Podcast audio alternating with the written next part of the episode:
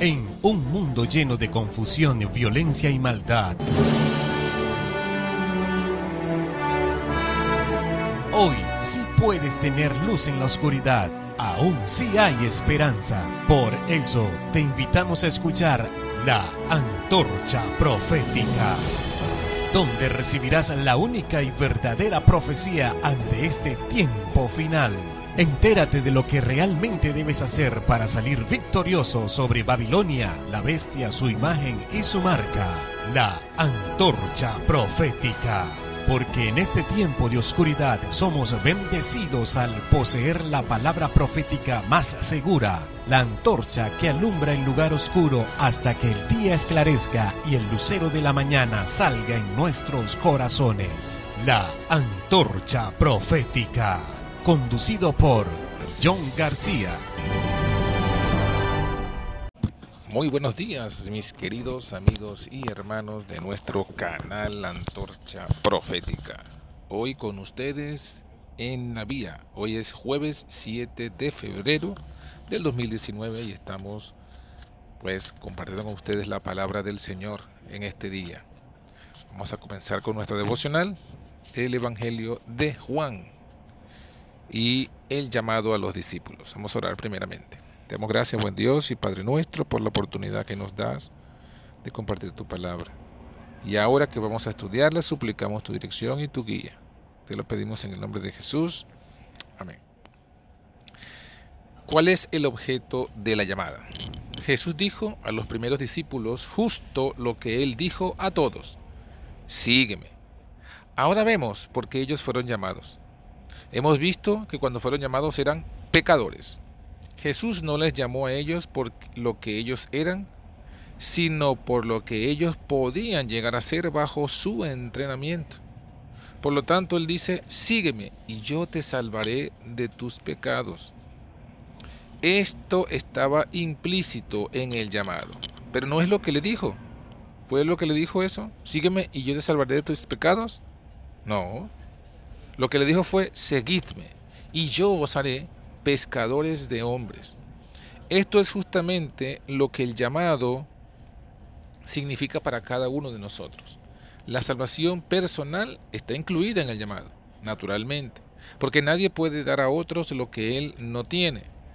Pero el hecho de que Jesús nos llama a Él para que podamos ser salvos es enfatizado y hecho más seguro por el hecho de que Él nos llama para hacernos salvadores de otros. Hay muchos entre los que profesan ser seguidores del Señor Jesús, quienes son incluso después de años de profesión cristiana, a menudo turbados con dudas de su aceptación con Dios. Desearían saber que fueron aceptados por Cristo. ¡Qué maravilla! Luego, encontramos que muchos buscadores de Dios, quienes están horrorizados en el sentido de su propia indignidad y que dudan en comenzar a servir al Señor, temiendo que Él no aceptará tales pecadores como ellos son. Ahora, todos estos miedos serán barridos si estas personas podían ser llevadas a ver la plenitud del significado de la llamada del Señor Jesús. Esto no se detiene con el individuo a quien se llama. Dios nos llama para que a través de nosotros Él pueda alcanzar a alguien más. Y el que oiga diga, ven. Así que cuando alguien más dice, no parece que el Señor pudiera salvar a un gran pecador como yo, tú siempre puedes replicar, mi querido hermano o hermana, el Señor te ha llamado a ti con el solo propósito de hacerte a ti un salvador de algunos otros pobres pecadores tu salvación es accidental en este objeto. Es, pero una cosa ligera para Él salvarte a ti. La gran cosa es que Él te hará un significado de salvación. Leamos ahora uno de los textos los cuales hacen esto incluso más claro. El primero es 2 de Corintios 5, 15 al 17 al 20. Citamos el margen de la revisión y omitimos la palabra tú del verso 20 como se indica, se ha colocado en cursiva porque no es parte del texto. Si algún hombre o persona está en Cristo, nueva criatura es. Las cosas viejas ya pasaron. He aquí todas son hechas nuevas. Y todo esto proviene de Dios, quien nos reconcilió consigo mismo por Cristo y nos dio el ministerio de la reconciliación, que Dios estaba en Cristo reconciliando consigo al mundo, no tomando en cuenta a los hombres sus pecados, y nos encargó a nosotros la palabra de la reconciliación. Así que somos embajadores en nombre de Cristo, como si Dios rogase por medio de nosotros. Os rogamos en el nombre de Cristo, reconciliaos con Dios. Leyendo esto, no olvide que aquellos que tienen la palabra de reconciliación en ellos son aquellos quienes son reconciliados. Por lo tanto, quien quiera que esté en Cristo y por lo tanto es una nueva criatura, tiene en él la palabra de reconciliación y así es un embajador para Cristo, para llevar a cabo el ministerio de la reconciliación. Por cada uno que acepta al Señor Jesús, Dios ruega a los pecadores como Él lo hizo por Él. Si usted nunca ha visto esto en el texto, léalo hasta que pueda verlo, porque está allí. Ahora leeremos Isaías 49, 6 al 9. Dice, poco es para mí que tú seas mi siervo, para levantar las tribus de Jacob, y para que restaures el remanente de Israel también te di por luz a las naciones, para que seas mi salvación hasta lo postrero de la tierra. Así ha dicho Jehová, Redentor de Israel, el santo tuyo, al menospreciado del alma, al abominado de las naciones, al siervo de los tiranos, verán reyes y se levantarán príncipes, y adorarán por Jehová, porque fiel es el santo de Israel, el cual te escogió Así ha dicho Jehová, en tiempo aceptable te oí, y en el día de salvación te ayudé, y te guardaré, y te daré por pacto al pueblo, para que restaures la tierra, para que heredes asoladas heredades, para que digas a los presos, salid, y a los que están en tinieblas, mostraos. No puede haber duda de que estas palabras se aplican primeramente a Cristo, pero Él es el Hijo del Hombre, y vino a la tierra en lugar del hombre para que él pudiera ser embajador en su lugar.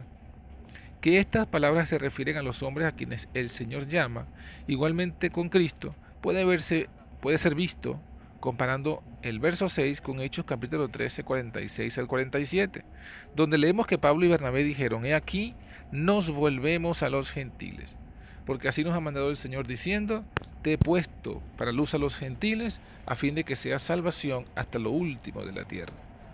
Los apóstoles aplicaron estas palabras a sí mismos tan naturalmente como ellos pensaron que habían sido nombrados en la profecía. Esto muestra que cualquier trabajo fue dado por el Señor para hacer en esta tierra, es dado a cada uno que acepta su llamado. Cuán maravillosamente reconfortante es la escritura a quien el Señor dice que Él hará su salvación. ¿A quién? Al menospreciado del alma. Es verdad que Jesús fue despreciado y rechazado de los hombres, pero Él fue despreciado únicamente por nuestra cuenta, porque Él llevó nuestro reproche. Él puso, Él se puso absolutamente a sí mismo en el lugar del pecador. Sin embargo, despreciado como era, como uno abandonado del Señor por sus pecados, él era la salvación de Dios, mostrando que cada uno, quien es despreciado por los pecados que Él mismo ha hecho, es también elegido a ser la salvación de Dios. Qué bendito sonido es la llamada del Señor. Cómo remueve cada sombra de duda y miedo. No más cuando lo escuchamos correctamente. ¿Hay algún margen para la duda si el Señor puede salvarnos? La llamada del Señor alcanza más allá que decimos como nos encuentra en degradación de pecado. Hijo, ve a trabajar hoy en mi viña. Sed por lo tanto seguidores de Dios como hijos queridos. 29 de diciembre de 1898. Así que, mi querido hermano y mi querida hermana, es interesante saber que somos embajadores de Cristo porque nosotros ya hemos experimentado la salvación y porque vivimos esa salvación. Así que en este día en este día jueves. Que el Señor te bendiga y te guarde y te ayude a que nosotros entendamos el objetivo con el cual fuimos llamados. Y ese objetivo no es otro que el de ser embajadores de Cristo, el de ser pescadores de hombres, el de salvar a otras almas. Recuerden mis hermanos que este día, este, este trabajo es hecho por eh, el Ministerio Cuarto Ángel y eh, el grupo La Antorcha Profética, el Ministerio de la Antorcha Profética del Cuarto Ángel, que tenemos nuestra página en YouTube.